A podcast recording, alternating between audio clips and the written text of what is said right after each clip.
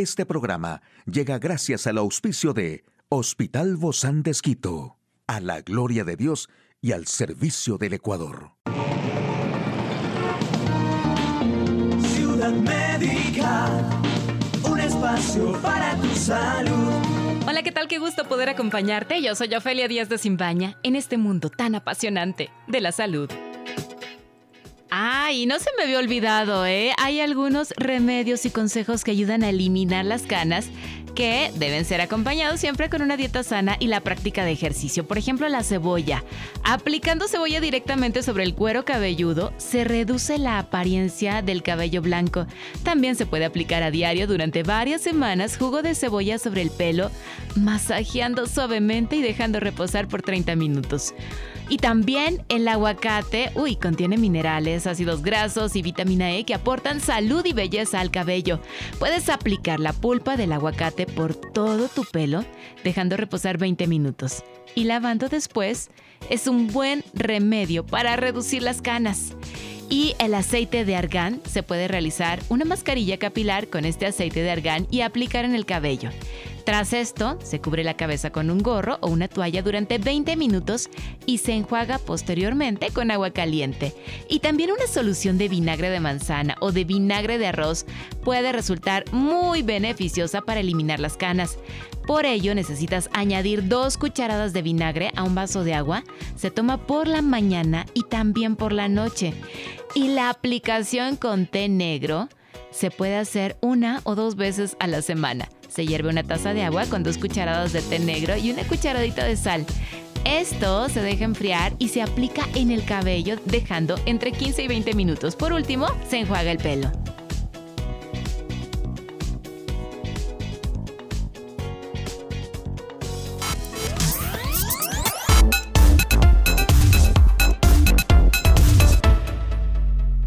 Aquí el detalle de la información más actual en el campo de la salud. Esta es la mejor protección frente al COVID-19.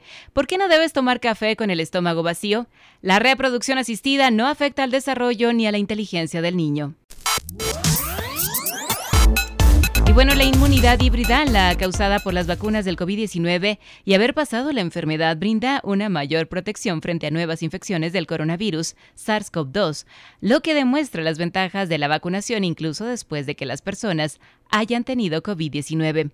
Lo ha comprobado un artículo publicado en The Lancet Infection Diseases, que ha llevado a cabo una revisión sistemática en 26 estudios del nivel de inmunidad derivado de la infección por COVID-19 y de una combinación de infección y vacunación conocida como inmunidad híbrida. Un año después de desarrollar inmunidad híbrida, las personas tenían al menos un 95% menos de posibilidades de tener un COVID grave o necesitar hospitalización, mientras que aquellas que se infectaron hace un año pero no se vacunaron, tenían un 75% menos de posibilidades de lo mismo.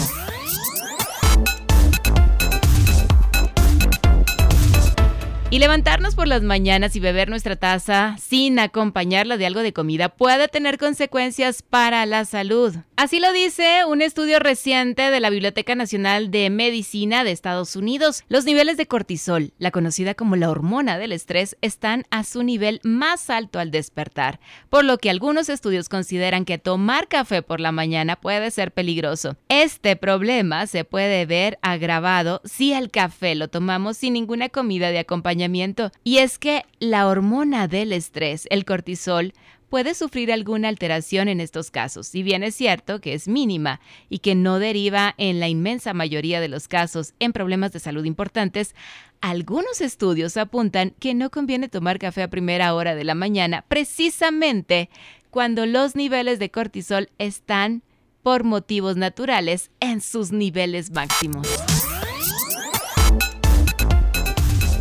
Y mire usted nada más, más de 8 millones de personas han sido concebidas en todo el mundo a través de técnicas de reproducción asistida.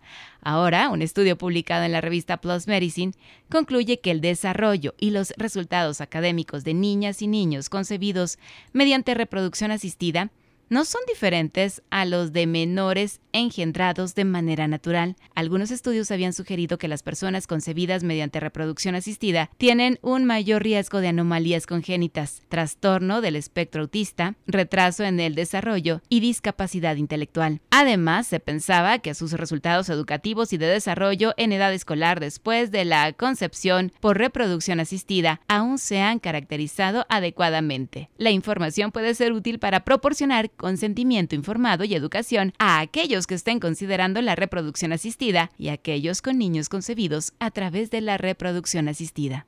El análisis que se hizo se basa en datos de dos estudios nacionales de Australia, incluyendo más de 585 mil nacidos entre 2005 y 2014, es decir, más de 11.000 concebidos por técnicas de reproducción asistida.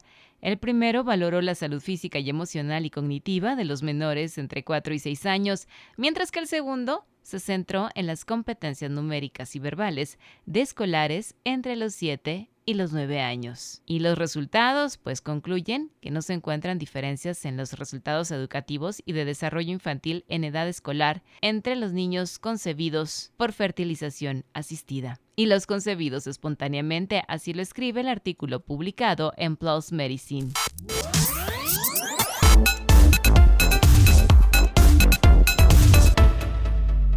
Pues a mí me da muchísimo gusto poder recibir a nuestra queridísima amiga e invitada, es la doctora Mónica Ortiz. Ella es sexóloga médica, terapista de familias también.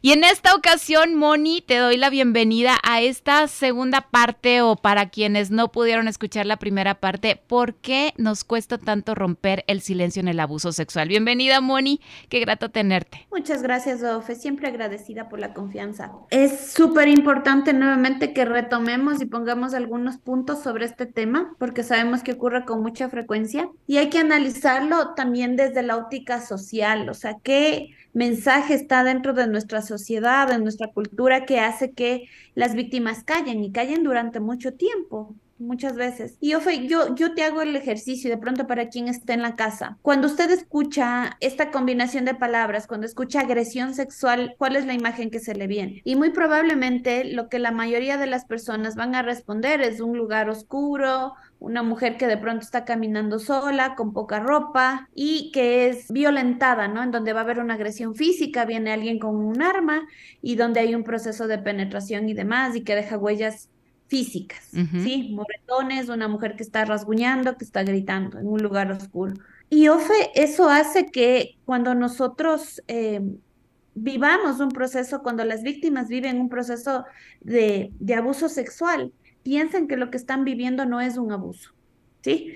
Porque de pronto alguien pasa mucho en la consulta que viene un adulto y dice y empieza a relatar, viene por una disfunción sexual, un problema, por ejemplo, de no poder llegar al orgasmo.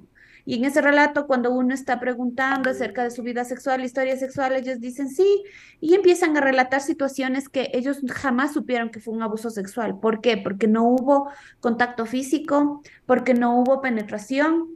Entonces, es importante que nosotros como sociedad rompamos la idea de que solamente, que el abuso sexual tiene que ver con solamente una situación aislada por un desconocido. Entonces, es importante que rompamos el silencio como, como, como, víctimas de abuso sexual, me explico, pero también es importante que rompamos el silencio como sociedad. Yo creo que también cuando uno habla de eso, porque hemos hablado de cómo romper ese silencio como víctima, pero como sociedad tal vez no estamos preparados, porque cuando alguien te cuenta esta situación, uno no sabe tampoco cómo responder, no sabe ni qué decirle, no sabe cómo va a reaccionar la otra persona, si se va a sentir aún más culpable.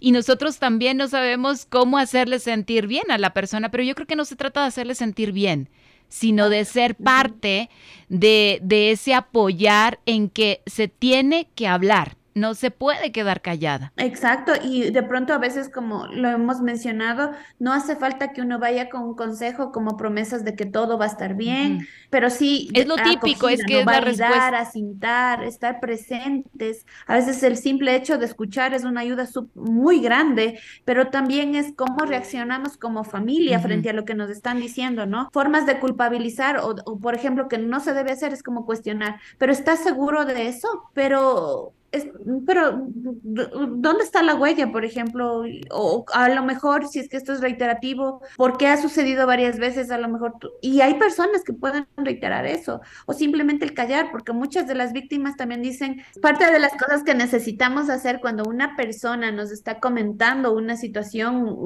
de abuso sexual, si ha tenido la valentía de romper ese silencio, es mirar a nosotros mismos y decir cómo gesticulamos, asentar, por ejemplo, a veces simplemente es escuchar, pero evitar situaciones como cuestionamientos como ¿estás seguro de esto?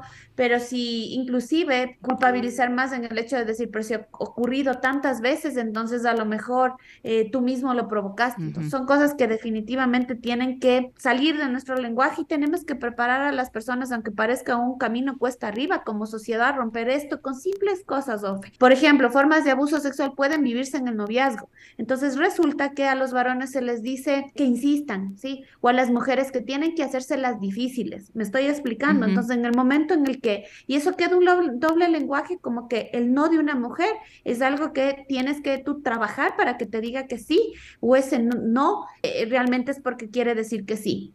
Entonces, ¿eso qué hace? Que una, un noviazgo, un matrimonio, las, los hombres tengan una posición violenta, porque lo que se espera de la mujer es que termine cediendo. Y por el otro lado, en la mujer es el hecho de no poder poner límites, de, de, saber que tienes que terminar simplemente cediendo. No estoy hablando de una relación de pareja, matrimonio, donde hay respeto, donde hay voluntad. Estoy hablando de situaciones en donde te vendo una idea, por ejemplo, que estoy enamorado de ti, pero finalmente lo que quiero es sexo, ¿sí? Entonces, de alguna forma es llevar a la persona a que vive esa situación. O no hablemos mucho más cuando ya se utilizan, por ejemplo, sustancias no psicoactivas, donde se utiliza una bebida, por ejemplo, que muy bien sabemos que una persona que no está en un estado de conciencia, por ejemplo, alguien que ha tomado licor, no tiene la capacidad de estar, de tener de dar consentimiento. Entonces, al igual que una persona menor de edad, un niño, por ejemplo, no tiene la capacidad de dar consentimiento. Y esto debería ser de las cosas que necesitamos hablar como sociedad para desnaturalizar el abuso sexual. Claro, se ha naturalizado tanto como, como que no se ve ya la violación como tal sino que se le ve como algo que la misma víctima lo buscó, cuando no es así. Lo vivimos en nuestro lugar de trabajo, lo vivimos en el colegio, lo vivimos de parte de profesores en un contexto universitario, lo que dio en ocasión este movimiento MeToo, en donde muchas personas sacaron a la luz, muchas mujeres, el testimonio de que fueron víctimas de abuso sexual de, en, un entorno periodístico, en un entorno educativo, en un entorno de, cultura, por ejemplo, hay casos en la cultura en la Casa de la Cultura que se han dado y han salido a la luz y ahí como sociedad, ¿qué hace? En el mejor, entre comillas, de los casos, nos quedamos callados. Y en el peor de los casos, nos, nos convertimos en cómplices, en cubridores, porque hay situaciones o personas que denuncian y de, de pronto también había escuchado el, el caso de una mujer en, en, España que ella decía, yo denuncié, pero eh, un asalto sexual que era en oscuras y demás, eh, hubo violación, pero esta persona fue sentenciada únicamente por robo, por asalto a mano armada, pero jamás se le sentenció ni se agravó por la violación. Entonces, ¿qué es lo que se está diciendo como sociedad? Esto no es importante. Si tú hablas, si tú tienes la valentía de comentar lo que te ha sucedido, como sociedad estamos revictimizando, porque inclusive los mencionados profesionales que a veces están a cargo de esto están con el cuestionamiento, están nuevamente repitiendo esto constantemente a la víctima, haciéndole creer que fue una equivocación romper el silencio. Por eso lo importante y si algo se te queda grabado es que todas las personas adultas somos cómplices de estos delitos si no acompañamos a las víctimas e inclusive a estos sobrevivientes del abuso sexual. Así es que por favor no nos quedemos callados. Muchísimas gracias querida doctora Mónica Ortiz, sexóloga médica, terapista de familias. A ti, amigo y amiga, por favor, a no quedarnos callados frente a estas injusticias y realmente denunciarlos. Gracias, un abrazo y hasta la próxima. Un espacio para tu salud. Puedes escuchar de nuevo este programa en hcjb.org. Este programa llegó a usted gracias al gentil auspicio de Hospital Bozán de Esquito a la gloria de Dios y al servicio del Ecuador.